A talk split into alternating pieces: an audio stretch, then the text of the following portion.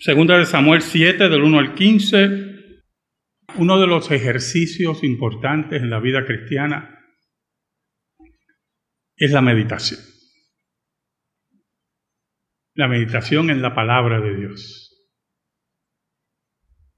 La meditación en la gloria de Dios. Los hombres y las mujeres de Dios no solamente son hombres y mujeres estudiosos de las escrituras, no solamente hombres y mujeres de oración, como debe ser, sino hombres y mujeres de meditación. La meditación, después de la introducción del paganismo, principalmente en los años 60, en el mundo occidental, desde la perspectiva del mundo oriental, se convirtió en una mala palabra. Porque más bien la meditación dentro de ese conglomerado religioso, principalmente del hinduismo, es una forma de conexión con la divinidad, pero más bien sumergirse en esa divinidad que no es personal. Es la búsqueda de elevar el interior sobre el raciocinio. Es elevar el interior y justificar la pecaminosidad del interior sobre los señalamientos de la ley de Dios. Pero cuando hablamos de la meditación en el sentido bíblico, es aquella meditación que nos hace reflexionar de nuestra vida, de nuestra forma de vivir, de la palabra de Dios como regla para nuestra vida, pero sobre todo, ¿qué estoy haciendo? ¿En qué estoy trabajando para la gloria de Dios y el reino de Dios? Es la meditación que nos enfrenta con la ley, la ley que es el espejo donde nos miramos, esa ley que nos acusa y que al mismo tiempo encontramos en la gracia la satisfacción de esa ley. Si nuestra meditación está en la búsqueda de experiencias trascendentales como una forma de alivio a un dolor que solamente encuentra consuelo en abrazar la ley de Dios cumplida en Cristo, vamos a cometer graves errores en esa meditación. La meditación del hombre y la mujer cristiana es aquella que comienza con la autoridad de Dios que es la palabra. Es aquella que se regodea se satisface y se goza de la ley de Dios, como dice el Salmo 119. Y es aquella que termina en la vida del creyente meditando cómo mi vida puede ser arreglada todos los días y cómo mi vida puede contribuir al avance del reino de Dios. Es ahí, entendiendo que en los méritos de Cristo hemos encontrado la satisfacción de la ley, es que podemos tener la verdadera meditación y comunión con Dios. Es interesante observar que David estaba viviendo muy cómodo. No, y no lo digo en forma peyorativa, todo lo contrario. La Biblia dice que Dios le había dado descanso de sus enemigos. Dios estaba bendiciendo el reino de David. Y David, que tenía una característica importante en su vida, que debe ser la característica de todo creyente, era uno que no doblaba sus rodillas a ningún Dios que no fuera el Dios de Israel. Su fidelidad a Dios surgía de su corazón celoso ese corazón celoso impregnado de la ley de Dios, en la cual exige que no haya dioses ajenos delante de nosotros. Los dioses ajenos que toman diferentes formas, no solamente en esculturas específicas, sino en dioses que pueden ser el dinero, el trabajo, la profesión, los hijos, bueno, pueden ser diferentes dioses. David, rodeado de esa pompa de una corte, está meditando en Dios, meditando en qué puede avanzar la gloria de Dios y en qué puedo servir mejor a Dios. ¿Sabe? La corte de David, como la corte de los reyes de Israel que servían al Dios verdadero, era muy diferente a las cortes paganas. Las cortes paganas estaban llenas de aduladores, de falsos profetas, de prostitutas, de cantores a dioses falsos, de orgías, de cánticos, de borrachera, mientras las cortes de Israel, de los reyes que sirvieron a Dios, eran cortes donde los profetas iban a hablar, donde habían manjares, pero había temor y reverencia a Dios. Esa era la corte de David, ¿oyó? En su meditación recordó algo y le pesó en su corazón. Oramos. Dios bueno, tú eres tan bueno que tu bondad y misericordia siempre me llena de tanto asombro. Yo te pido en esta hora en el nombre de Jesús. Que tu palabra sea movida por el Espíritu de Dios y lleves a mi mente la construcción correcta y la explicación correcta de tu palabra para que llegue al corazón de tu pueblo. Perdóname porque te he sido infiel pero tú permaneces fiel.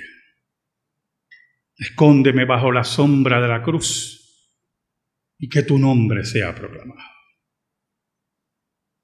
Por Cristo Jesús. Amén. ¿Sabe? La preocupación que llega al corazón de David es la gloria de Dios. Para él, qué interesante, él miraba donde él vivía. Él había construido su casa, la casa de David, había construido casas para sus siervos, etcétera, etcétera. Jerusalén como capital de Israel. Y como él dice, vivía en casa de cedro. Entonces yo me puse a meditar en el cedro. Es una madera noble, una madera preciosa. Me acordé de un perfume, English Leather, que venía en caja de madera de cedro. Un perfume de bajo costo, pero muy rico. Su fijador era malo, por eso era de bajo costo. Y me acordé de los ebanistas que han trabajado en mi casa, que me han hablado de la madera de cedro en relación a la madera, a la caoba. Y yo le preguntaba si no le daba polilla. Me acuerdo que un ebanista me dijo, no, porque es agria para la polilla. Es una madera agria. Pero cuando se trabaja, es una madera fuerte y hermosa, digna de reyes. En la meditación, David decía, yo vivo en casa de cedro y nuestro Dios vive entre cortinas. El arca de Dios está entre cortinas, estaba el tabernáculo, no había templo. En telas, en cuero curtido, en una casa móvil. Y David en su meditación se preocupa de la gloria de Dios. Porque él entendía que el Dios verdadero debiera tener una manifestación física en la tierra mayor que cualquier rey. Una casa mayor que cualquier reinado. Mira la meditación de David. La preocupación profunda que tiene de que la gloria de Dios se manifieste en utensilios simples, pero que sean utensilios preciosos. llama al profeta Natán. ¿Sabe? Natán era el profeta de David. Así como Samuel fue el profeta de Saúl, Natán es el profeta de David. Y es interesante porque no tenemos, ¿verdad?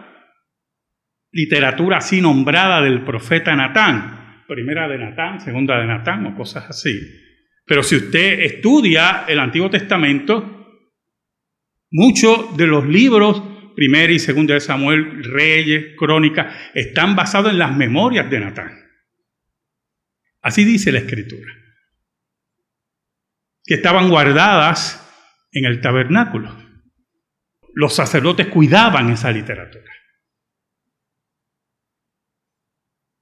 Ahora, mire el versículo 3. El versículo 3 es muy importante para que entendamos todo lo que viene. Dice Natán dijo al rey, anda y haz todo lo que está en tu corazón, porque Jehová está contigo.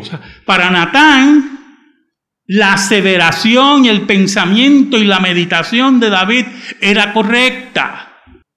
Partía de un corazón entregado a Dios. En un corazón humillado ante Dios. Y aquí tenemos que sacar una lección muy, muy importante.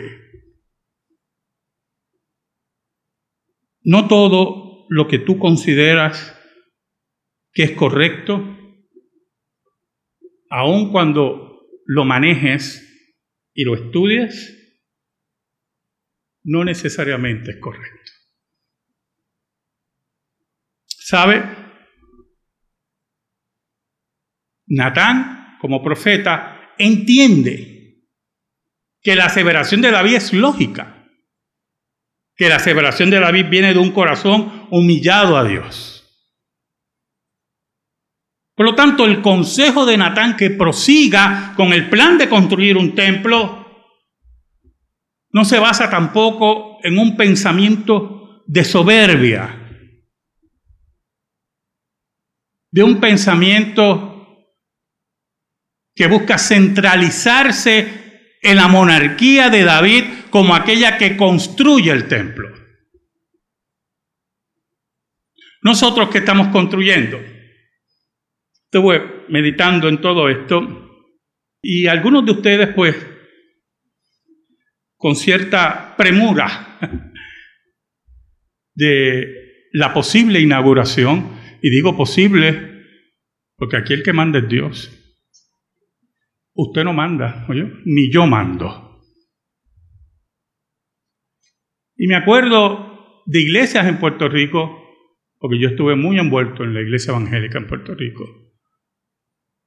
que estuvieron hasta 70 años recogiendo para levantar un templo. 70 años. Prácticamente dos generaciones. Muchos dieron para ese templo y nunca lo vieron. Otro que me acuerdo estuvo recogiendo 40 años para construir su templo. En esa construcción o ese recogido de fondo, yo estuve presente. Y la gente daba y daba. Y la gente moría. Y un día construyeron el templo. Una belleza. Escuche lo que les voy a decir. Pero una belleza. Costó creo que un millón de dólares. Pero una belleza, vuelvo a enfatizar. Hoy entregado a los impíos apóstatas. Para eso se recogió. ¿Sabe, hermanos? Si en nuestro corazón, en nuestro raciocinio, atado a la ley de Dios, como debe ser, la construcción de un templo, de una capilla, de un salón de clase, no está unido a lo que dice el Salmo 89, unido a la verdad y a la gloria de Dios. Como dice el salmista, Jehová no está edificando la casa. Y se levantarán cuatro paredes, un techo, aire acondicionado. Pueden ponerle lo que quiera. Y será solamente un instrumento en contra de la ley de Dios y la verdad. Por lo tanto, Natán se va para su casa y Dios le habla. Mire el versículo 4. Aconteció aquella noche que vino palabra de Jehová a Natán diciendo, ve y di a mi siervo David, así ha dicho Jehová, tú me has de edificar casa en que yo more. Mire cómo lo hace en forma de pregunta. Ciertamente no he habitado en casa desde el día en que saqué a los hijos de Israel de Egipto hasta hoy, sino que he andado en tienda y en tabernáculo. Dios le está manifestando, hasta ahora no ha habido problema con eso. Eso es lo que Dios le está diciendo. Y en todo cuanto he andado con todos los hijos de Israel, ¿ha hablado yo palabra alguna de las tribus de Israel a quien haya mandado apacentar a mi pueblo de Israel diciendo, ¿por qué no me habéis edificado casa de cedro? Mire qué interesante lo que Dios le dice. Dios, ¿oyó? ¿En qué momento yo he pedido casa? No sé si usted está entendiendo. Dios le está diciendo a Natán, en pocas palabras, tú vas a volver donde él y le vas a decir lo que dije. Natán está mal. Yo no he pedido casa. Porque el Dios que nosotros servimos, escuche bien, no habita en casas hechas de hombre, manos de hombre, dice la Biblia. No importa cómo edifiquemos, no importa cuál sea nuestra preocupación o premura, si no edificamos en meditación profunda nuestras vidas, nuestras casas personales, para que la casa que inauguremos sea para la gloria de Dios, estamos perdiendo nuestro tiempo y por cierto nuestro dinero. Mira el versículo 8. Ahora pues dirás así a mi siervo David, así ha dicho Jehová de los ejércitos, yo te tomé del redil de detrás de las ovejas para que fueses príncipe sobre mi pueblo, sobre Israel. Mire lo primero que Dios le dice. Dile a David que si vamos a hablar de herencia real, él no pertenecía a eso. Yo te tomé de todos tus hermanos, allí detrás, eras un pastor que meditaba continuamente en Dios, los salmos. Usted debe imaginarse a David antes de ser rey, sentado en todas esas horas, la vida de pastor conlleva muchas horas de ocio. Lo grande de las ovejas es que siguen el pastor. Usted no puede observar así a gatos, ¿oyeron? Usted puede tener cinco gatos y observarlos y llamarlos y los gatos, ah, sí, nos vemos. Las ovejas no son así. Y allí meditando en Dios, el corazón de la vida era increíble. ¿oyeron? y escribía los salmos. Allí Dios estaba mirando. Y de allí te escogí, le dice. ¿Sabe, hermanos? Nosotros que estamos aquí en medio de esa construcción, la cual yo me alegro mucho, que mi esposa me hablaba esta mañana, maravillada que que pronto vamos a inaugurar. Y yo no le quise, ¿verdad?, dañar el gozo. Pero yo dije por dentro, si Dios me permite verla. Es que cuando entendemos que Dios es soberano y determina todos los pasos de nuestra vida, que se haga tu voluntad, Señor. Cuando veo hombres y mujeres en esta congregación con profundo temor a Dios, desde los ancianos, los diáconos, mujeres en la escuela dominical, trabajadoras en esta iglesia, trabajadores en cada comité, cuando veo ese celo por Dios, para que la gloria de Dios sea proclamada, entiendo el celo de David. Entiendo ese celo de David para construir. Y por eso me gozo de la construcción de nuestro templo. Porque a menos que todos nos volvamos locos aquí, desde ese púlpito, desde ese nuevo púlpito, nuevamente vamos a proclamar la verdad de la escritura tal como está escrita. Por eso vale la pena construir Vale la pena recoger. Oiga, y Dios llama a David y le dice en el versículo 8, para que fuese príncipe sobre mi pueblo, sobre Israel, para que gobernaras a Israel, para que guiaras a Israel a grandes triunfos militares. Y he estado contigo en todo cuanto has andado, y delante de ti he destruido a todos tus enemigos y te he dado nombre grande como el nombre de los grandes que hay en la tierra. Mire qué interesante lo que Dios le está diciendo a David. Tú piensas en mí. David meditando en Dios. Después que Dios le da paz de todos sus enemigos. Y Dios le dice a David, y yo hice grande tu nombre. Cristo lo dijo, el que se ensalza será humillado y el que se humilla será ensalzado. Es la búsqueda perenne en nuestra vida de la gloria de Dios en todas nuestras acciones.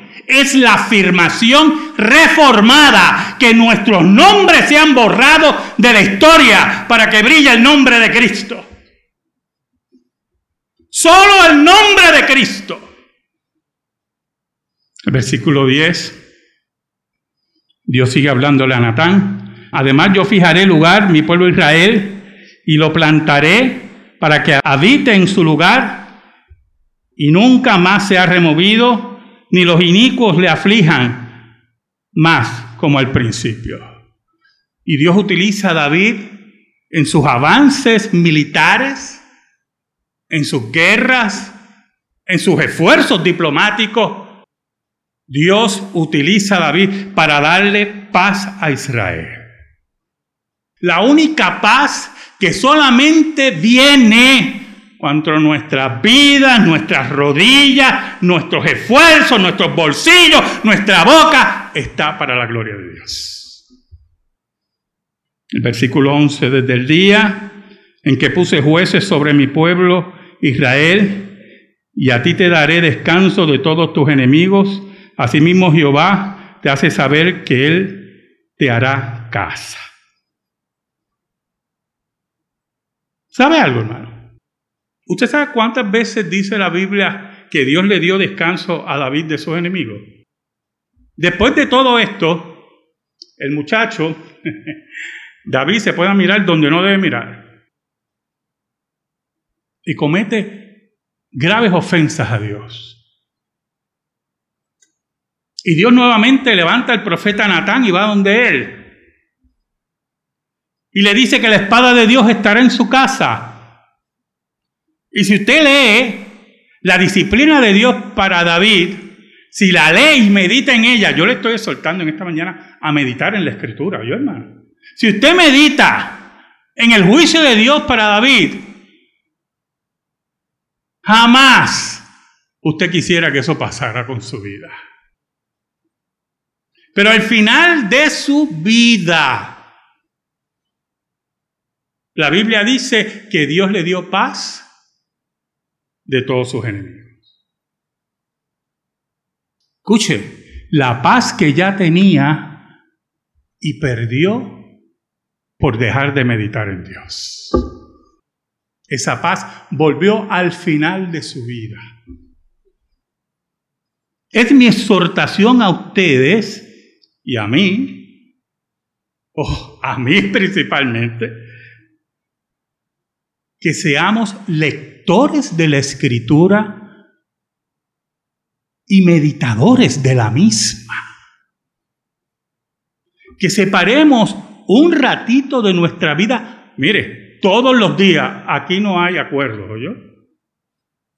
Es como aquel que empieza a caminar el doctor le dice, tiene que caminar cinco días, media hora, todos los días, el que empieza a caminar. Y usted por tanto dice, yo no voy a hacer eso. Y el doctor le dice, pues está bien, el doctor le dice, tres días, una hora. Y usted empieza a negociar, ¿verdad? Aquí no hay negociación. La vida del creyente debe estar imbuida en su palabra y en la meditación de la misma y aprender de la misma y buscar de la misma para que la gloria de Dios se asiente en nuestro corazón y ese sea nuestro pensar y nuestra vida. El versículo 12 dice, y cuando tus días sean cumplidos y duermas con tus padres, yo levantaré después de ti a uno de tu linaje, el cual procederá de tus entrañas y afirmaré su reino. Él edificará casa a mi nombre y yo afirmaré para siempre el trono de su reino. Mira qué interesante. ¿Sabes? Estuve leyendo varios comentaristas, muy interesante esto, porque hay un comentarista que dice que una de las razones por la cual Dios no le entrega a David, aunque la Biblia dice otra, es que hacía falta mucho dinero para edificar el templo. Si usted lee la construcción del templo y todo lo que se usó para edificar el templo, todos los templos que hay por ahí, incluyendo el de nosotros, son casuchas al lado del templo de Salomón. Las piedras preciosas, el oro, las maderas de cedro trabajadas, artistas trabajando esas maderas, ebanistas increíbles, marfil, bueno, bronce, bueno, ¿qué no se usó? Una belleza. Y entonces el comentarista decía que hacía falta que hubiera una acumulación de riqueza importante en Israel para la construcción de ese templo. Al mismo tiempo decía ese comentarista que también David estaba en el proceso de componer los salmos, parte de los salmos, porque todos los salmos no escribió David, que se iban a usar para la adoración en el templo. Me estuvo tan, tan curioso, porque la Biblia dice que Dios le dice en crónica, yo no quiero que tú edifiques mi casa, porque tú eres un hombre de guerra y tienes tus manos manchadas de sangre.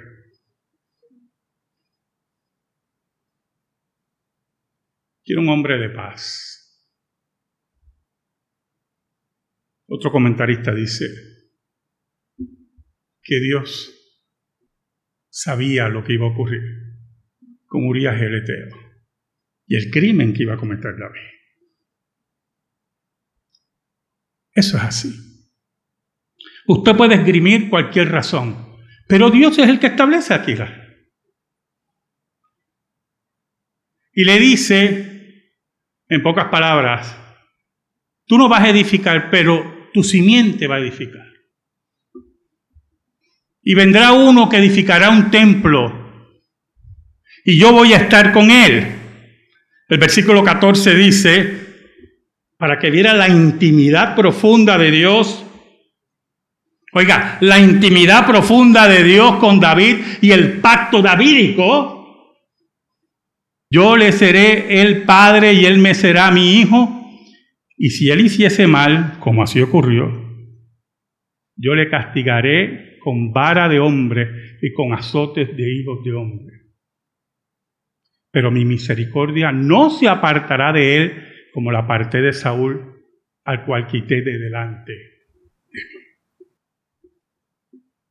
¿Sabe, hermano? Un día, un descendiente de David se posó en medio de nosotros el tabernáculo de Dios en medio de nosotros, Jesús de Nazaret. Como dice Juan, Él habitó entre nosotros y vimos su gloria. Gloria del unigénito del Padre. Nosotros, como hijos de Dios, descendientes de Abraham, aquellos que reciben la promesa, tenemos que tener la meditación profunda como tuvo David, que la gloria de Dios sea proclamada no solamente en nuestro nuevo templo, sino en los púlpitos, en la escuela dominical, en los programas de radio, en los círculos de oración, en los círculos de estudio. Que seamos hombres y mujeres como David, que meditan en la palabra, que los momentos de ocio nos preguntamos, ¿qué puedo hacer para la gloria de Dios? Y cuando tengamos ideas que suenan satisfactorias a nuestro pensar, que sean sometidas a la palabra de Dios y a la autoridad que Dios ha puesto en la iglesia. Y seamos humildes como Natán, que Dios le dice, te equivocaste. Vete donde David y dile que no va a edificar templo. Y Natán como profeta de Dios, como aquel que también medita en la palabra de Dios, vuelve donde David y le da la sentencia de Dios. Que nuestras meditaciones en Dios sean meditaciones en su palabra para su gloria, en humildad, aceptando su soberanía sobre toda nuestra vida, sobre todos nuestros hechos, sobre todo lo que piensa nuestra mente. Y cuando la soberanía de Dios reine en nuestra vida y en nuestro hogar, hermanos, vamos a decir como María, he aquí la esclava del Señor que se haga según tu voluntad. Amén. Gracias te damos, Señor. Que tu palabra sea depositada en nuestro corazón. Por Cristo Jesús. Amén. Estamos en silencio, hermano, y en meditación.